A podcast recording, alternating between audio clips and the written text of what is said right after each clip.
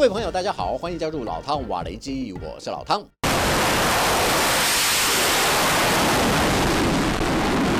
来自美国之音的消息，美军中央司令部证实，也门时间中午十二点到下午六点四十五分，行动单位对胡塞武装七个移动式反舰巡航飞弹以及一个反舰弹道飞弹发射装置执行了四次的自卫性打击。情报显示，当时这批飞弹正准备对红海航行的目标发射，美军断然处置的结果，解决了在红海航行船只与美国军舰可能遭受攻击的潜在威胁，同时为这个海域的航行自由和安全提供了有力的保。保障。中央司令部也重申，美军绝对不会坐视不管部分激进的武装团体在红海水域构成迫在眉睫的安全威胁，也会和国际盟友密切联系配合，共同维护国际水域的秩序。话虽如此，但也有军事专家认为，美国这次的打击行动多少也和胡塞武装击落美国 MQ9 无人侦察机脱离不了关系。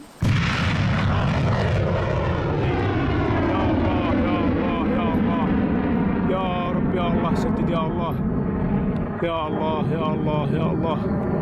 يا الله سدد يا الله يا الله.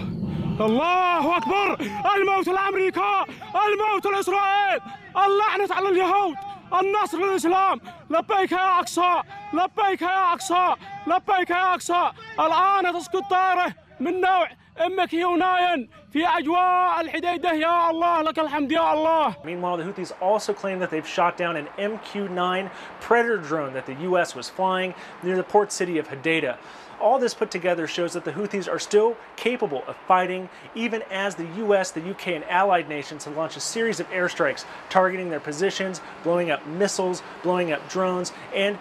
bomb carrying drone boats that have been in the Red Sea. Now, the Houthis say they're going to continue this campaign until Israel stops its war on Hamas in the Gaza Strip. 对美国而言， 胡塞击落 MQ9 无人机的行为等于是向美军宣战，而且也已经超过能够容忍的界限。虽然美方尽可能的克制满腔怒火，不让这个地区的冲突无限上纲的扩大，成为和阿拉伯世界的争端，但是此仇不报，胡塞武装就会变得更加得寸进尺。所以，美国一旦发现胡塞又有动静，自然不会放过这个教训胡塞武装的机会，让他们知道惹火美国的下场是什么。平心而论，美军中央司令部的打。击行动还算克客气，并没有动用更致命性的武器，要对胡塞武装造成毁灭性的打击。毕竟，万一红海危机急剧上升，不光是国际航运，就连全球经济都难以幸免。而且，就在美军摧毁胡塞武装的反舰飞弹没多久。法国海军多用途护卫舰又在红海巡防责任区的上空再次对来自也门胡塞武装控制区的无人机采取了飞弹拦截措施。据称，两架试图抵近护卫舰的无人机都被击落。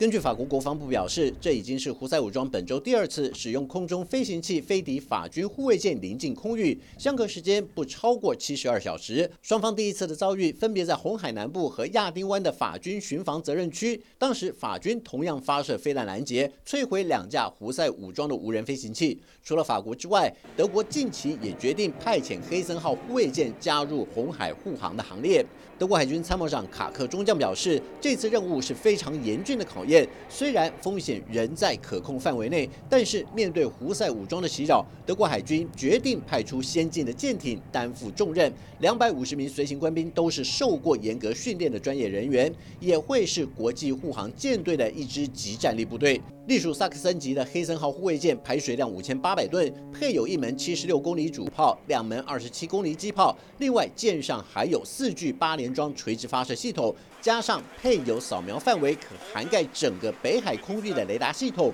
具有强大的火力及搜索能力，而且还能搭载两架舰载直升机。任务配置上也有更为多元和立体的选择。等到德国联邦议会授权之后，预计二月底就能开赴红海。虽然胡塞武装在红海攻击外国船只的行为引来多个国家的谴责，并且派出军舰加入护航行动，但是胡塞武装的支持者依旧在也门首都沙那举行大规模集会，继续声援加萨的巴勒斯坦民众。胡塞武装高层领导更在电视节目中公布在红海袭扰期间所收获的战果，声称在与敌人对抗的二十个星期以来，累计攻击了四十八艘各式船只，并向以色列境内的建筑物发射了一百八十三架无人机。和飞弹。除此之外，胡塞武装还动员了二十七点三万名战士接受战斗训练，并且举行了超过一千一百次的军事演习、阅兵和行军。只要以色列不停止对巴勒斯坦人的暴行，亦或是欧美国家试图以武力手段解决红海危机，胡塞武装都已经完成了准备，随时候叫。此外，根据彭博社的内幕报道，多位知情人士透露，胡塞武装有意在红海地区长期对抗美国及其盟邦。而且，胡塞武装的背后靠山伊朗似乎也经由秘密管道提供支持。不但继续强化胡塞武装的军事及防御能力，过去几个星期还加固了胡塞武装三个偏远山区的阵地，尤其在靠近沙地阿拉伯边境的哈杰省山区，挖掘了更多的隧道和战壕，就是要留一手，防范死对头趁虚而入。另一方面，这些偏远山区也是胡塞武装用来藏放飞弹的军火库，海拔高度超过两千公尺的这几座山区，能让飞弹瞄准航行海域更远的船舶。范围涵盖亚丁湾，甚至到阿拉伯海。We have seen the European Union and other nations kind of put more ships into this region to try to stop these attacks, but just given from what we've seen just in the last few hours, it shows that the Houthis are still capable of fighting and are still capable of targeting shipping in this crucial waterway.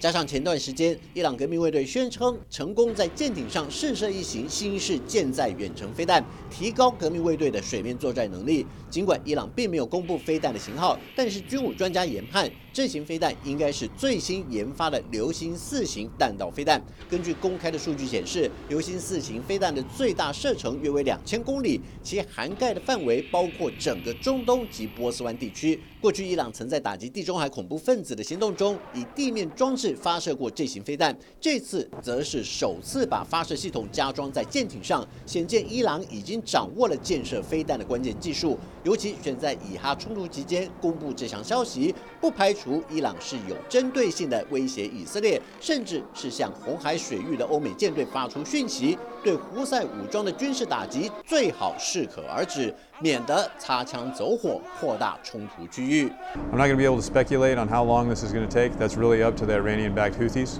how long they want to continue to shoot at merchant vessels and coalition forces operating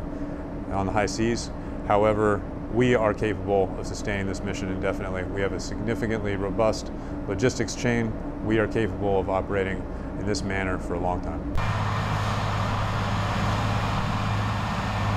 美军认为伊朗和胡塞武装是红海危机的来源，但是阿拉伯国家则认为以色列才是企图扩大冲突的元凶。不但在加萨地区采取无差别攻击的军事行动，甚至还在戈兰高地举行军事演习，试图将打击层面扩大到叙利亚和黎巴嫩。但是以色列军方认为，自从哈马斯发动突袭行动之后，黎巴嫩真主党也在戈兰高地展开佯攻，借此分散以军对哈马斯的打击力度。虽然真主党和哈马斯分属伊斯兰不同派系，但是双方在军事行动上的合作会严重干扰以军的报复计划。加上叙利亚也曾经使用火箭弹攻击戈兰高地，使得这个具有战略价值的地区变得更为重要。因此，以色列必须确实控制戈兰高地，才能最大程度掌握以哈战争的主动权。好了，就到这里，我们下次见。